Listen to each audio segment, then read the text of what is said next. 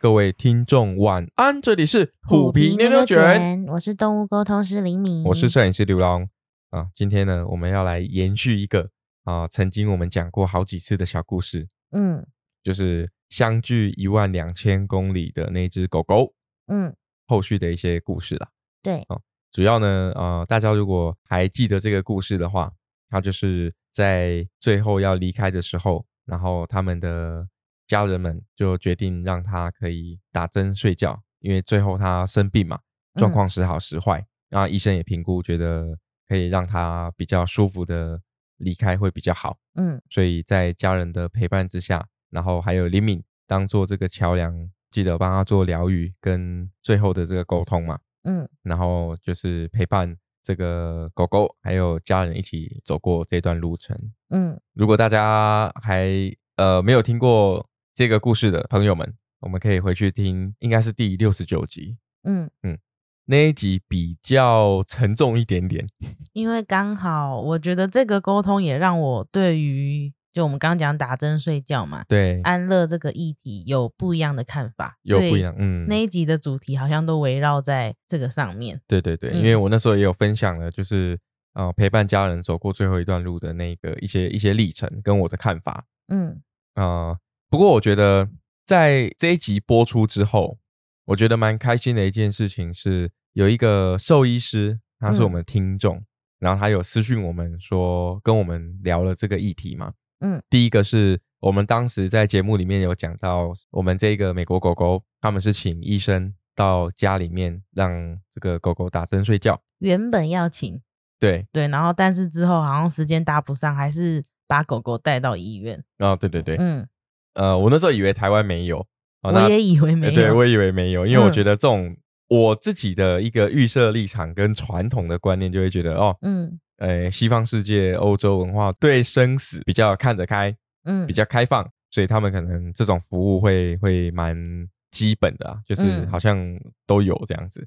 好，那其实也透过这个兽医师跟我们分享，台湾也是有这样的服务的，对，好。那另外就是说，那个时候兽医师他也有提到，就是嗯，刚好呢，我们在讲这一集的时候，其实他有感谢我们可以去分享到这些故事，嗯，因为其实针对安乐的这个议题哦，嗯，每个人的看法不同，嗯，但如果换作是我的话，我应该会支持。哦，这是我个人，因为毕竟呃，我陪伴家人度过这些。时光，呃，度过这些过程，我就会觉得，哦，其实，呃，像我妈妈说的，她希望在离开前是有尊严的，嗯，哦，是能够被尊重的，有尊严的，而不是说这么辛苦的，就是一直要重症或是非常的不舒服，躺在床上，然后慢慢的等到时间到，其实这是很辛苦的，好，这是这是我跟我妈妈还有我们家人经过了很多。啊，这些过程之后呢，去得到的一个心得，那每个人不一样。嗯，好，那主要是大概先前情提要一下。好，那如果大家对这个议题有兴趣的话，我们可以再回去听第六十九集，可以了解一下。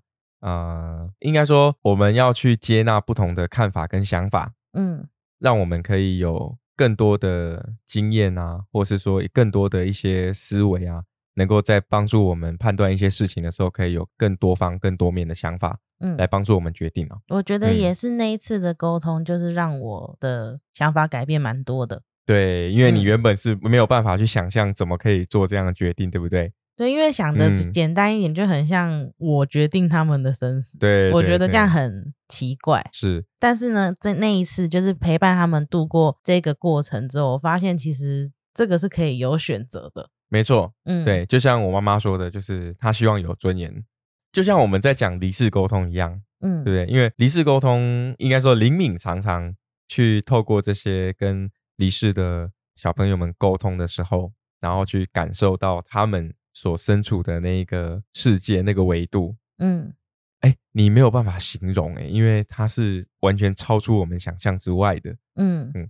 那我认为，针对于啊生。死这件事情，它也是超乎我们想象的。嗯，因为你你根本不知道你是怎么被生下来的。怎么来到这个世界上，怎么来到这个世界上的？如何离开？对，所以嗯它是一个未知的事情，所以我们会觉得恐怖。嗯，哦，但其实呃，我自己也不敢讲的很很，就我好像好像看看生死度，呃，就是 怎么讲，就是置之度外，有没有？嗯呃，没有，我没有这么厉害，我不是那些圣人。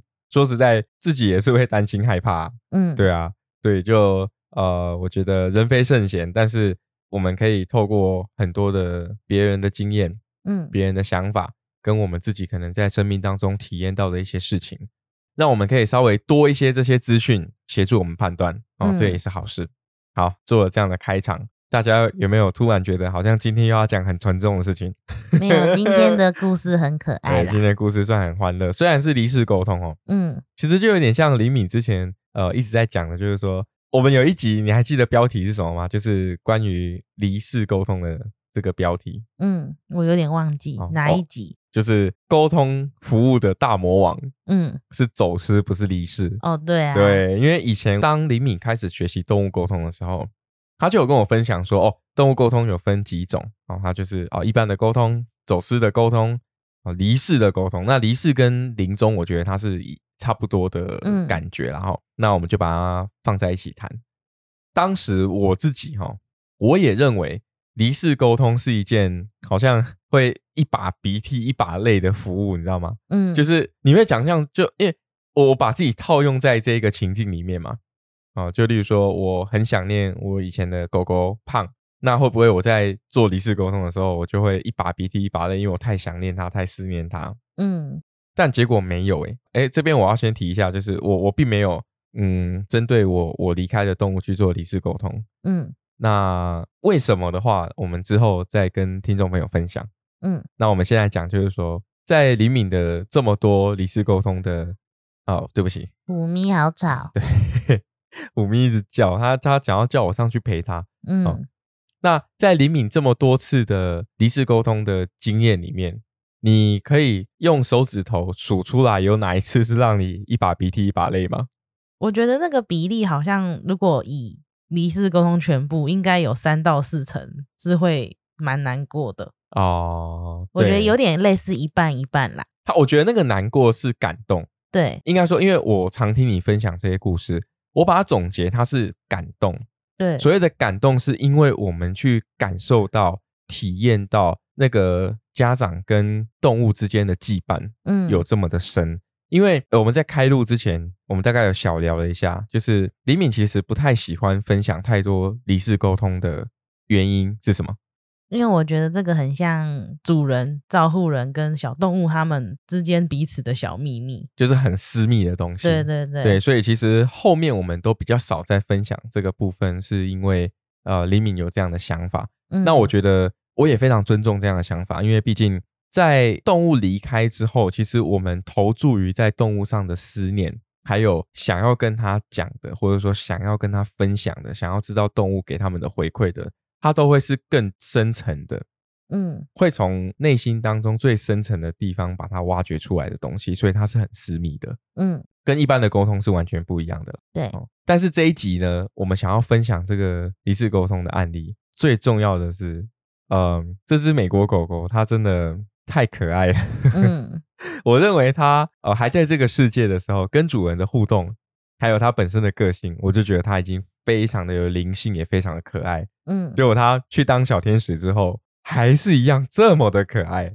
对，对，而且这个故事让我很难以想象。我觉得等一下跟大家分享的时候，我相信大家会跟我有一样的感受。嗯嗯，对，好，那我们要来进入今天故事的主轴喽。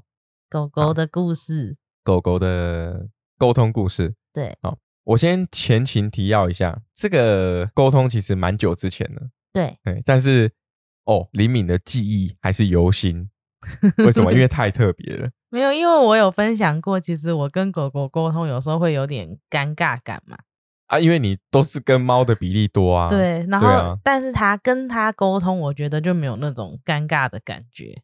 哦，健谈对，然后因嗯为我算是我们会认识，是因为他生病，哦，从他就是身体不舒服比较后期那时候开始。对，然后后面反反复复到最后陪他离开的这个过程，所以我觉嗯得也有感觉到，就是我们慢慢变得越来越熟。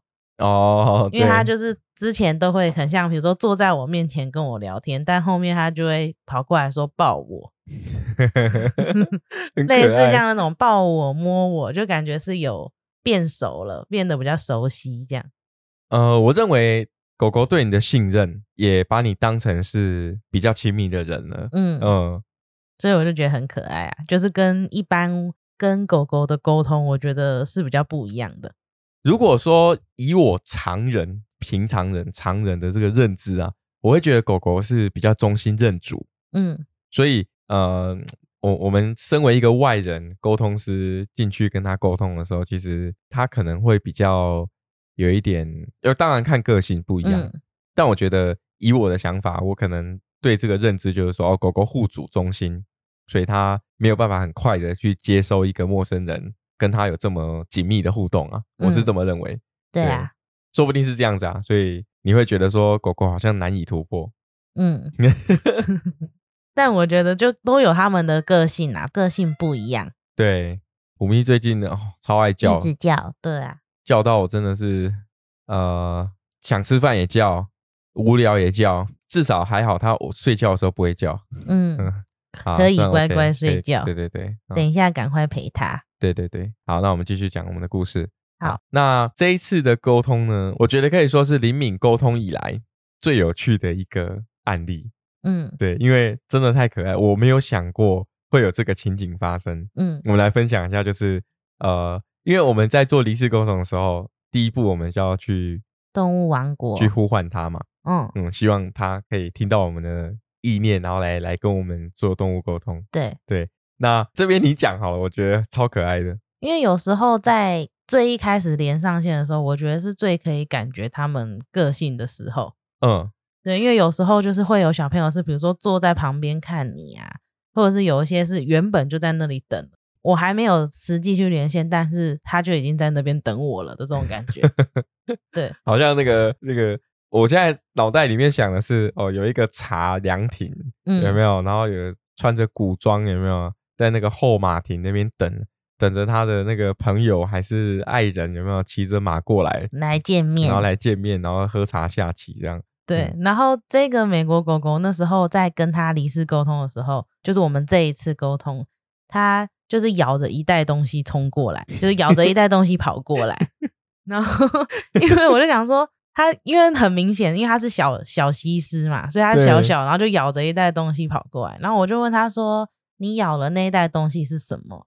然后他就说要给妈妈还有妈咪的礼物，就是他说要给我们的礼物这样。我在脑袋里想象就是它小小一只啊，西施大概跟我们虎妞差不多大吧，嗯，然后就这样咬着一袋东西，叮叮哐啷的这样冲过来。对，然后因为他就说要送礼物嘛，然后我就讲说，那你可以跟姐姐分享一下有什么礼物吗？就是想看一下他想给妈妈他们什么东西这嗯样。嗯，对，我会这样说是因为我在上其他课程的时候，嗯有时候都是需要，比如说透过冥想，然后你去看在那个冥想当中看到什么东西，然后你就尽量的把这个东西显化到你的物质世界里。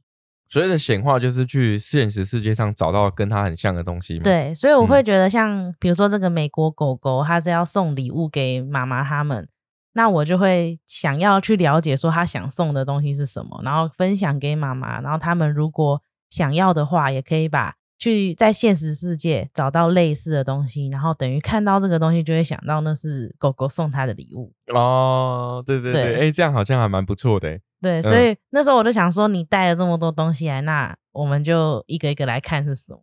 哎，等一下，如果他送一个很奇怪的东西，没有，就有有一些东西的确你会知道说那个应该在物质世界是不会有的。超乎你想象的，对啊，比如说我举例好了，像我自己，我曾经就在上某一堂课的时候，然后也是冥想，然后看我的什么，我忘记是灵性启蒙的钥匙还是什么东西，反正那个钥匙就是一一团火球。你要去哪里找到一团火球，然后可以安安稳稳的放在家里。对啊，所以就是有些东西其实是没办法显化到物质世界的。在跟这个狗狗聊天的时候，因为我就说那，因为我就觉得、欸、他要送这么多东西，我说那姐姐要怎么送？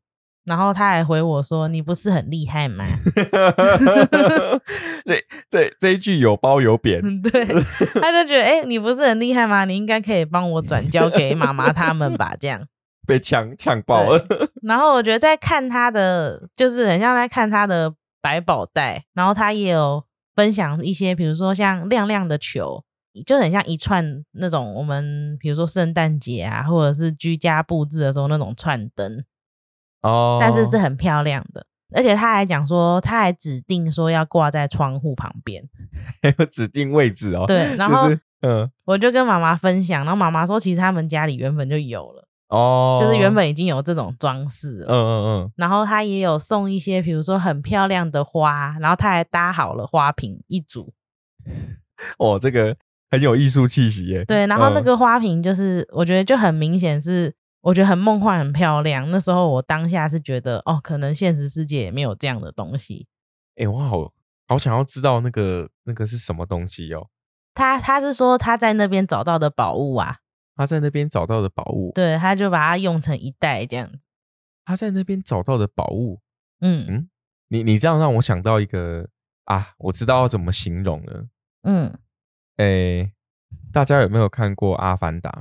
嗯，对不对？就是有点类似，他是不是在那个阿凡达的世界里面，然后去那个 jungle，就是那丛林里面去寻宝找到一些在我们物质世界没有的东西。哦，嗯超出我们理解认知的范围的东西。嗯，嗯，花瓶加花，所以他已经，搭好一组，然后指定送给对，指定送给家人他们。哦对，我就觉得很可爱，他就找了很多东西，然后因为就发现他会这样子，就是收集很多东西，然后我还跟妈妈开玩笑讲说，该不会他是就是个收集狂吧？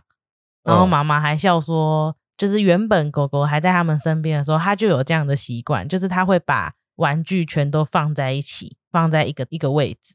玩具全部都放在一个位置。对，就是他的玩具，他会把它放成一堆。呃，我以前在养，以前养狗狗的时候，我们都会给它那个洁牙骨，有没有？嗯，我们每次给它就很开心，然后都不吃哦，就很开心咬着，然后这样，诶，有没有看过那个狗狗很雀跃的那种弹跳？嗯，它就这样弹跳弹跳，然后跑到附近的地方去把它藏起来。对，但是对妈妈分享的比较不像是这样藏起来，它是真的就把它放在同一个位置，哦，对，就把她的娃娃玩具放在一堆这样。哦，对，然后我有们就在笑嗯说，哎、到那里还是没有改变，就还是一样是个收集狂。哎、个性真的是江山易改，本性难移耶，就是那个个性真的是改改不了的。对，然后他就有分享嗯一些很漂亮，像刚才那个花瓶嘛，我就跟妈妈说，哎、那我们沟通完之后，我去网络上面找看看，然后如果有找到类似的，我就把它分享给他。那你有找到吗？有找到类似的，嗯是日本职人做的，日本职人做的嗯，然后它就是哦真的很漂亮，你可以想象就是一颗玻璃的圆球，然后上面有很漂亮的花纹。哦，因为有时候花瓶嘛，因为要插花，不是都会有一些，就是它的呃瓶颈，对，就是它那些有有一些会有一些弧度啊、曲线啊。对，但是那个狗狗分享的那个花瓶，就真的是一颗圆球。很正圆的圆球，对，翻译多少？我不知道，他这太专业了吧？我也没有得量。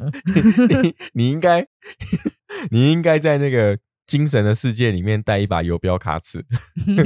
哎、等一下，是哎哎，大家听得懂我们在讲什么吗？直径掰啊，翻翻直径游标卡尺去嗯，去去量。嗯应该有些听得懂，有些听不懂哎、。你你他他送大概多大？有比他大吗？没有啦没有没有哦。小小的，嗯，我现在在想象那个西施犬的大小就大概它的三分之一、三分之二大小。哦，那差不多，那差不多，了对啊解了解，嗯，然后就是因为有我们刚好就有讨论到他还是一样到那边还是收集狂嘛，啊，然后就我就问他说，那他平常都在干嘛？因为妈妈也有问他这个问题，嗯，对，然后他就讲说，他给我感觉是他好像也有事情要做，比如嗯说像类似去上课或干嘛，但是他就不想去。然后他说都要姐姐姐姐念他，他才要去。姐，因为他有另外一个姐姐是比他早离开，哦，对对对，嗯，然后之前也有沟通过，感觉姐姐就是有那种任务在身。我现在要形容他，我我有四个字要送给这个美国狗狗，嗯，放荡不拘，有没有？有一点，对对，就完全做自己，还蛮棒的。因为之前在跟姐姐聊天的时候，姐姐感觉就是有任务的嘛，哦，就是很像是要去接引一些刚到那边的小动物们。嗯，对对对。然后我就问他说：“哎，那像姐姐都要做这件事情，那你要干嘛？”他就讲说：“我不用啊，我就到处玩，到处跑。然后如果有事情要做，他感觉也不想去这样。他想要好好的体验那边的生活。对，嗯，在那个世界他是自由的。对，他是自由的。真的，哎，这哦，我不知道怎么讲。嗯，我我实在很难想象啊，因为它完全超乎我的理解。可是，是不是这个感觉有没有就好像在任何一个宗教信仰当中所谓的什么极乐世界或天堂，或是一个那个叫做乌托邦吗？就那种感觉，嗯，就你在那边是自由的，然后你可以无拘无束的去享受那那边的世界的这种感觉。嗯，对啊，很像灵魂的中继站。对啊，哎，不知道怎么说，就你你真的是在透过这些这些已经离开的。动物们一直在拼凑我我们完全不了解的的世界，嗯嗯，我觉得这是一个很特别的体验诶。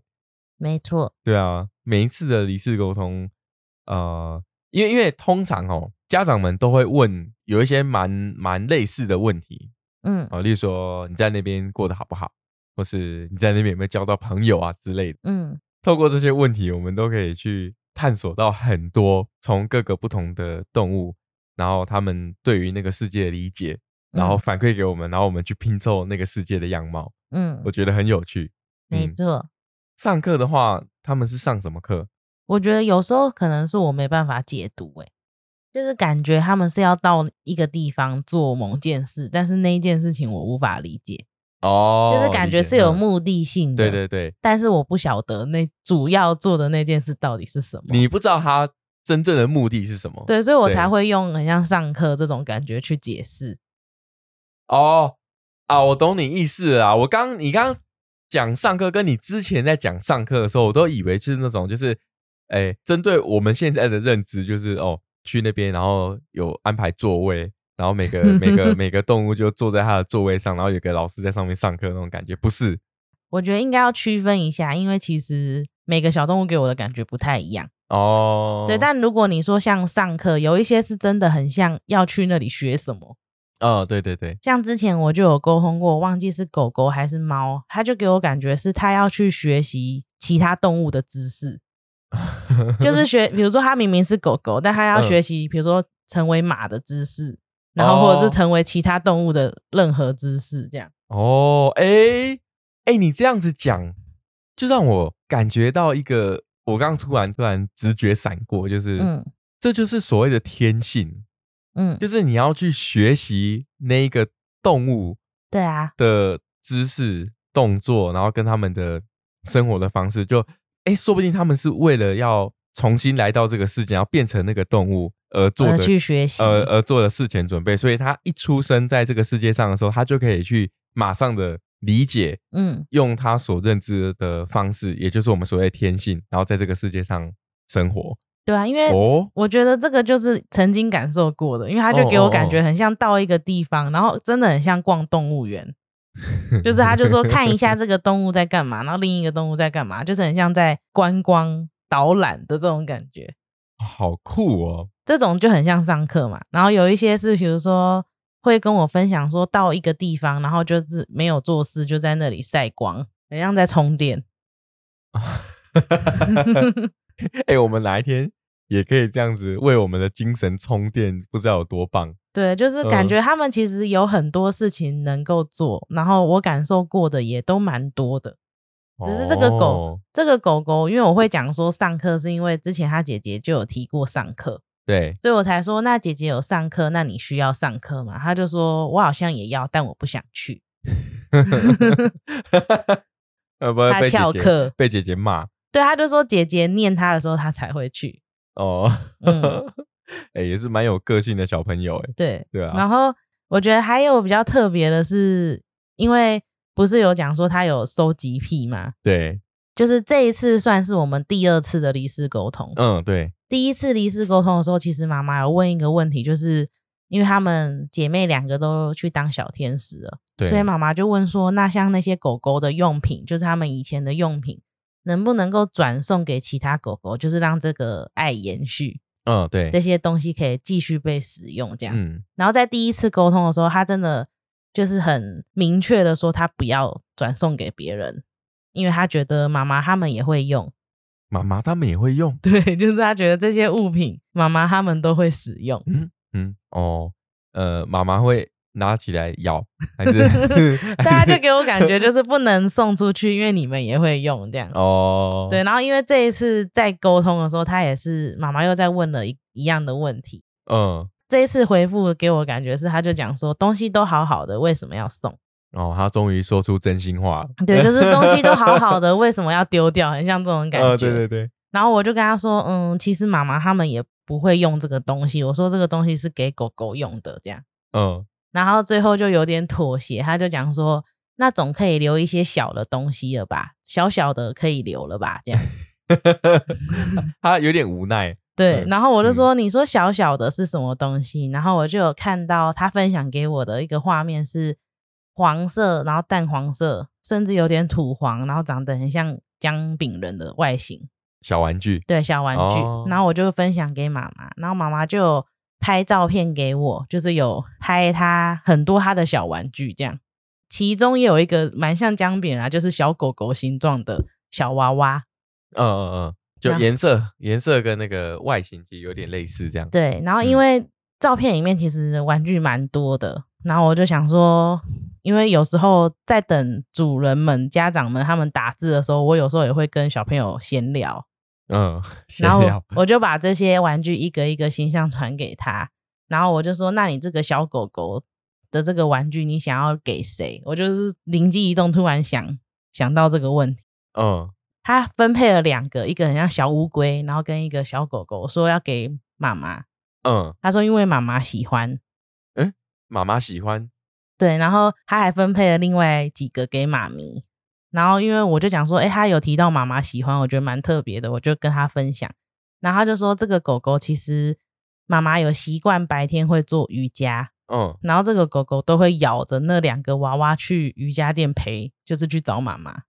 哦，你是说妈妈在做瑜伽的时候，她就会咬固定咬这两个东西过去，对，然后就是在旁边陪他做瑜伽。好可然后他们刚好有一张照片，就是妈妈有点趴在地上，然后跟狗狗一起拍照，也有拍到那两个娃娃。哦，对。好可爱哦，他就说嗯。那个、那两个是指定要给妈妈的这样，专属给妈妈的礼物，对，然后也有分给妈咪的这样。哦，然后我觉得比较特别的是，其中因为他有拍到一个很像小鸡的娃娃，对，然后我就一样把这个娃娃的形象传给狗狗，然后他就跟我说这个不是我的东西，嗯，哎，怎么这么明确？对，就很很明确的就说这不是他的东西。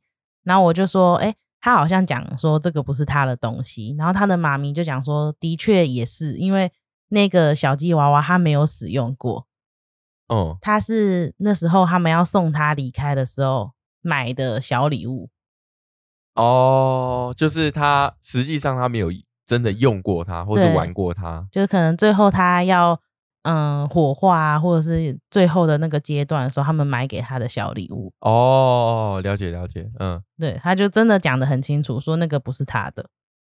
哎，你从这个角度来看，嗯，就可以真的完全的理解跟这个证实，这只狗狗真的有收集的癖好，这样一个一个都对编编码下来了，对对对都已经记录下来了。它去领号，你知不知道？它 领号，然后固定号码，然后写在它的那个写在它的那个资料里面。对他，但他就很可爱，他就是因为刚好有空档时间，所以就可以这样闲聊，然后就有问到，比如说还有分配好哪些要给谁这样。哦，真的好可爱。哎、我认为，最因为还有很多娃娃嘛，然后嗯最后他就讲说，其他的就就你们自己分吧，不要吵架。好可爱啊！对，是，哎、哎、等下，这边我有问题要问，嗯，是狗狗是有看过两个妈妈在吵架，是不是？它怎么知道他们会吵架？可能就是他把 他跟姐姐以前的生活模式、互动方式套用在妈妈身上，哦，合理合理合理，嗯对，但就很可爱他的回复。哎、真的哎、哎、这种感觉，你看，我透过这一次的离世沟通，嗯，然后我们感受到这个狗狗它想要把它在这个世界上的东西重新的再送给妈妈，嗯哎，那种感觉是我不知道，打从心里真的会蛮感动蛮感动，蛮温暖对的。就算我是听故事的人，我也觉得非常的感动。嗯嗯，就至少说你可以理解哦，狗狗其实它陪伴在我们身边的时候，它都知道呃我我们的需求是什么，或是说我们在生活当中跟它的互动，它都记得一清一楚，呃，记得一清二楚一清二楚。对对对，嗯。当他们把礼物分完的时候，嗯。就感觉到啦，我能够感觉到那个爱就继续延续下去。嗯，对因为我们之前有提到，就是嗯，我我觉得这个跟宗教信仰有关，或者是说跟我们本身自己的意念有关。有些人可能认为说，哦，动物离开之后，如果我们一直去思念它，嗯会会让它可能呃，对于有一些宗教来说，他会觉得哦，这个是一个牵绊，嗯一个挂念，可能会让这个离去的这个动物没有办法去做下一步的动作。嗯哎，但其实我认为呢，我们把这个视野再放得更大一点，其实这些思念它源自于爱嘛。嗯那就像我们以前所说的，或是说现在很多人都在讲，其实爱是无限的，嗯所以我们就思念它，然后透过用这种爱的方式传达给我们的动物们，我觉得他们都感受得到。我觉得像你刚才讲说，比如说很思念他们，然后是一种牵绊，我觉得是看主人的状态。哦，就如果今天是正常的想念，因为毕竟他们在我们身边生活这么久，对，我们会想念他是很正常的。对，那如果是正常的思念，其实原则上不会对他们造成负担或困扰。嗯，但今天如果是比如说家长们是比较走不出来的状态，哦，那种他们反而才会觉得辛苦，也会跟着一起难过。哦，所以嗯精神上，对，就是我们我们本身自己的精神上的情绪上的调试也是很重要的。嗯嗯，但这个 我觉得这一场美国狗狗的沟通里面应该是蛮欢乐的吧？对啊，我觉得是蛮可爱、蛮欢乐。我觉得是他的嗯个性。对啊，对，它真的个性会影响到，而且这个家长们也是非常开放的。嗯，对啊，所以你看他他们的互动就那个感动是一直都在心里。嗯，对然后还有一个也蛮可爱的，就是因为我们是用文字讯息沟通嘛，嗯然后那时候妈妈就传了一张照片，就是嗯、呃两件衣服，然后放在同一张照片拍这样。对，然后因为妈妈还没有打字，就是她到底传给我这张照片的目的是什么？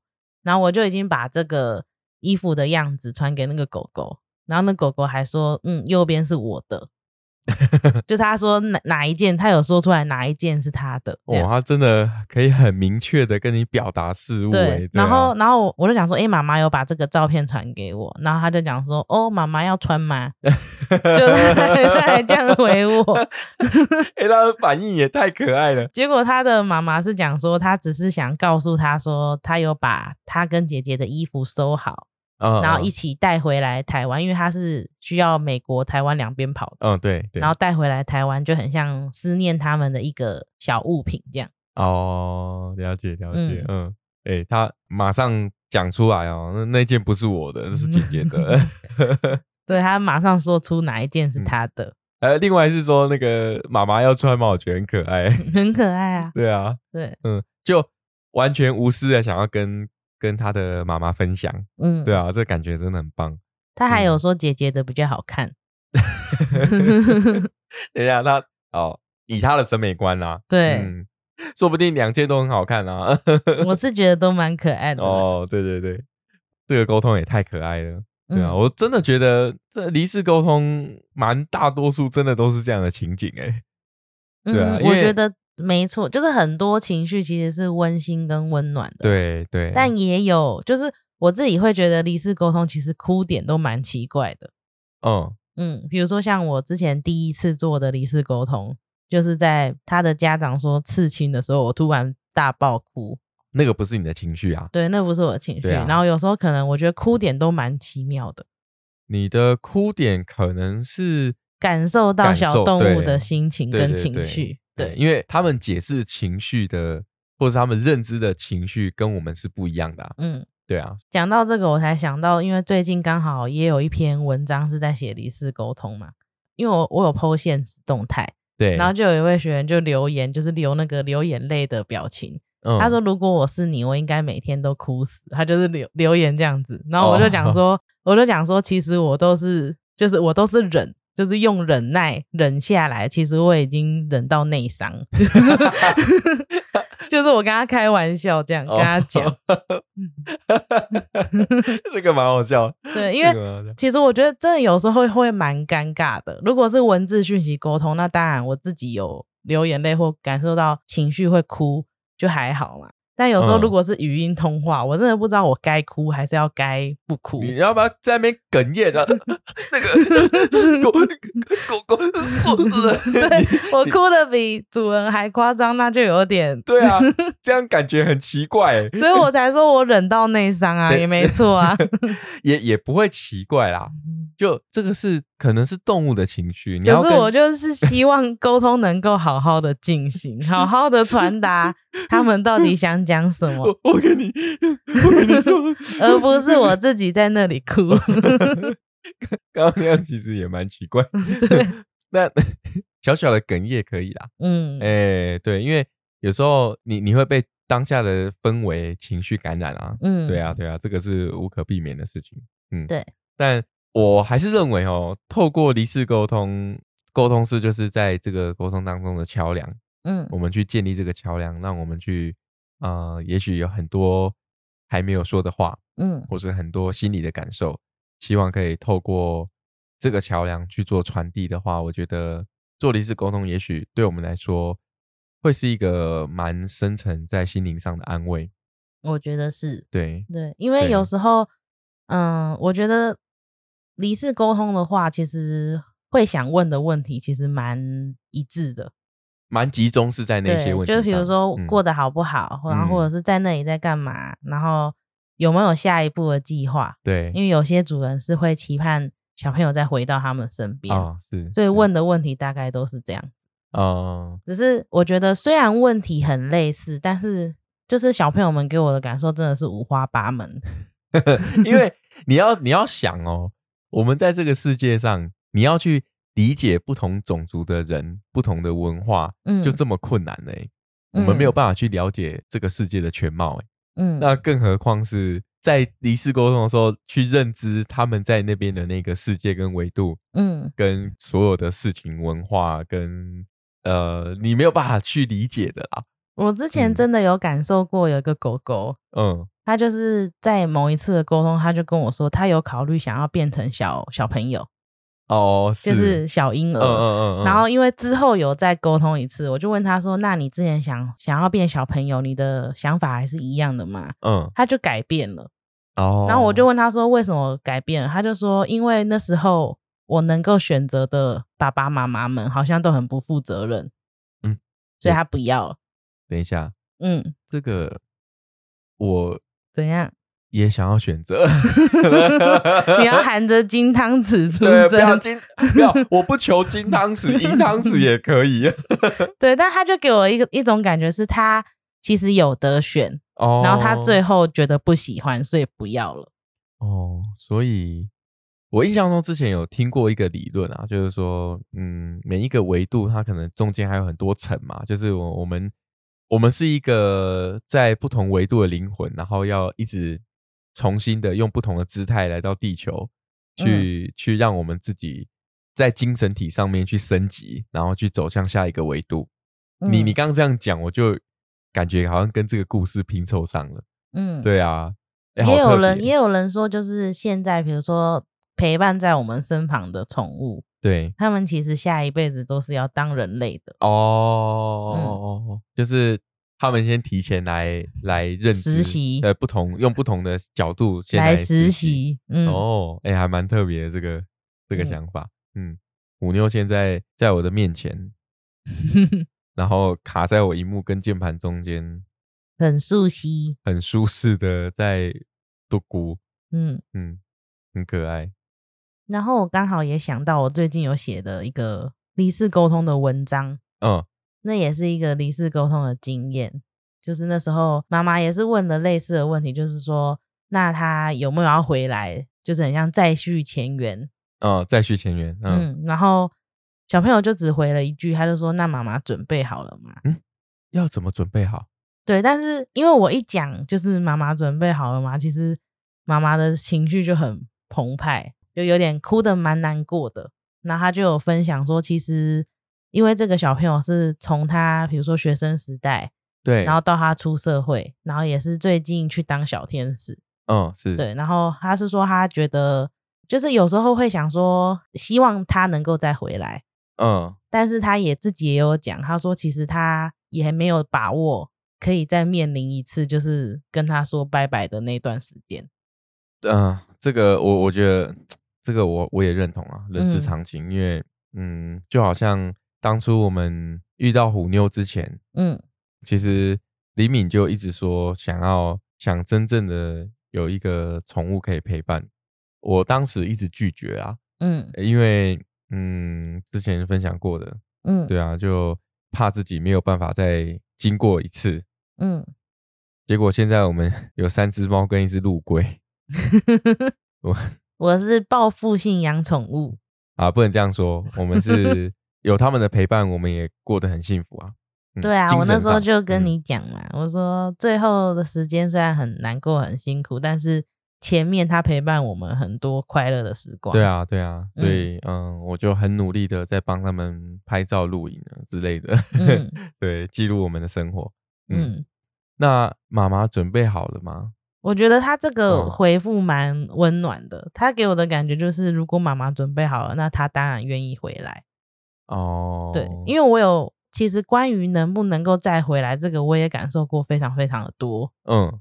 有一些是有那种，就是会觉得他可以回来，但是他需要付出很多，哦努力有之前我们有讲。过，然后也有那种，我也就是很像左耳进右耳出，就是哦好啊，我会回去啊这种，哦。就是 觉得他并没有那，就只是讲讲的。然后或者是像有些小朋友，或者是像这只猫咪，它其实给我的感觉就是，如果呃比如说妈妈准备好，它是可以再回来，哦是哦，了解，嗯就是对于这个部分是很正向的回复，而且感觉哦。是可行的，他有给你那种肯定的感觉，嗯嗯，有自信的感觉，了解，嗯。呃，但每个人想法不同哦。嗯确实，我在真的遇到虎妞之前，我是完全完全不想要再拥有任何一个动物陪伴在我身旁。嗯对，因为真的蛮痛的。嗯对，就是以前呃，跟大家整理一下，分享一下，我以前的狗狗呢，有一只被偷，嗯有一只被人家砍死，然后有一只它不小心跟其他狗打架，然后后来就是突然生病，然后离开。就这三个，你知道那个时候我印象最深刻是那个狗狗被偷走的时候，嗯被偷抱走。那时候我们有报警嘛，然后也去附近找了很久都找不到。哎、我那时候是抱着他的相片哭了好几天呢、嗯，哭了好几天之后，也是有将近好久的时间，就是变得有点自闭，然后都不太讲话。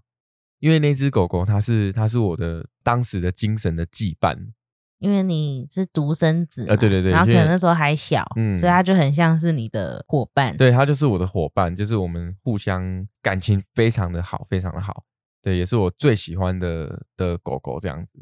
我那时候我真的好长一段时间完全走不出来，嗯对啊，而且我那时候才国小哦，那高中那时候也是啊，就是反正就是有经历过之后，确实我们在心理上面真的会在害怕，就是说你投入这个感情下去之后，十几年的未来，你可能还是要再送走他们，嗯。那个恐惧是真的会深深烙印在你的心里。但是我觉得李敏有一句话开导我是，就是刚刚前面讲的，嗯，对啊，也许呃，我觉得小动物们的离开是因为他们已经完成了在这个世界上的任务。嗯对，那我们虽然会很难过，可是开心的时间比难过的时间要再多很多，嗯，所以我们应该要做的是珍惜当下。对啊，如果缘分来了，那就让它来喽。嗯我是这么认为啊，但希望那个沟通的妈妈嗯，可以怎么说呢？嗯，不论怎么选择啦，就是整理好心情，整理好心情，然后就期待最重要的。整理好心情。那如果真的缘分到了，那说不定可能也许到时候会有不同的想法。嗯，对啊，虎妞也是啊，就突然就出现了，你怎么有办法想象，在一个办公大楼的一楼，然后下班的时候他就倒在你面前，嗯，然后用一个纸箱，竟然还可以把它装回家，我我真的很 难，我我不知道怎么形容啊，反正这个不是缘分是什么，嗯，而且那天哦，真的很刚好，我就刚好那天就是加班到那个时间，就刚好那一天林敏也在那边等我，嗯，啊，就刚好林敏先下去，然后遇到虎妞，然后我刚好下去也看到虎妞，然后就没有犹豫太久，就把她带回家，而且我们那时候还就是因为办公大楼嘛，然后加上那一天刚好中秋节连假，而且又下雨前一天，中秋节连假前一天，所以对就算办公大楼里面的便利商店也都关了。我记得对我还走很远很远去买一个猫罐头，对，然后回来它还他还在。在，对啊，所以这个不是缘分是什么？虎妞就是注定要来的啊，躲都躲不掉啊，嗯，哦，那就还让你变成猫派。对啊，那我就接受它喽。嗯，嗯，虎妞真的人人爱，最近出门散步，那个 邻居都都怎样？就是都会跟虎妞讲话，嗯，太可爱了，真的是虎妞啊！啊，希望希望我们的珊瑚都可以健康，然后也嗯希望嗯所有的饲主朋友们陪伴在我们身边的动物伙伴们也都可以健康，然后陪伴我们快快乐乐的过生活。然后好好珍惜彼此陪伴的时间。嗯，这个是最重要的。嗯好，那我们今年度最后一季的课程，包含嗯动物沟通的初阶、进阶，还有天使灵气相关的时间，我们都已经公布在我们官网上面，还有啊、呃我们的社群媒体 Facebook 或 IG。如果有兴趣的朋友们，呃，也可以私讯我们来询问相关课程的讯息。那另外呢，我们在十月十五号在台北的贸易家，我们有举办一场动物沟通的公益活动。嗯呃，报名的网站跟资讯呢，我们会在这个说明栏里面会再附上。如果大家有兴趣想要尝试动物沟通，然后也想要做一点公益的话，我们可以来挑选一个时段，在十月十五号的下午，有分好几个时段，那我们就选择想要沟通的时段，然后到时候我们就可以在猫一家见面。也可以看看猫一家的小朋友们。哦，对对对，猫一家的小朋友们最近我们之前去看都还蛮可爱的。嗯呃，而且生活很融洽。那透过这个小小的活动呢，然后把这些资源分享给猫一家，让他们在做这些猫咪的照护跟中途的部分呢，可以有更多的资源来做更多的事。嗯哦，那希望大家也可以热情的来参与。好，那我们今天故事就分享到这里。如果有喜欢我们的频道，记得按赞、订阅，也把这个频道分享给属于这个频率的朋友们。这里是虎皮牛牛卷，我们下次见喽，拜拜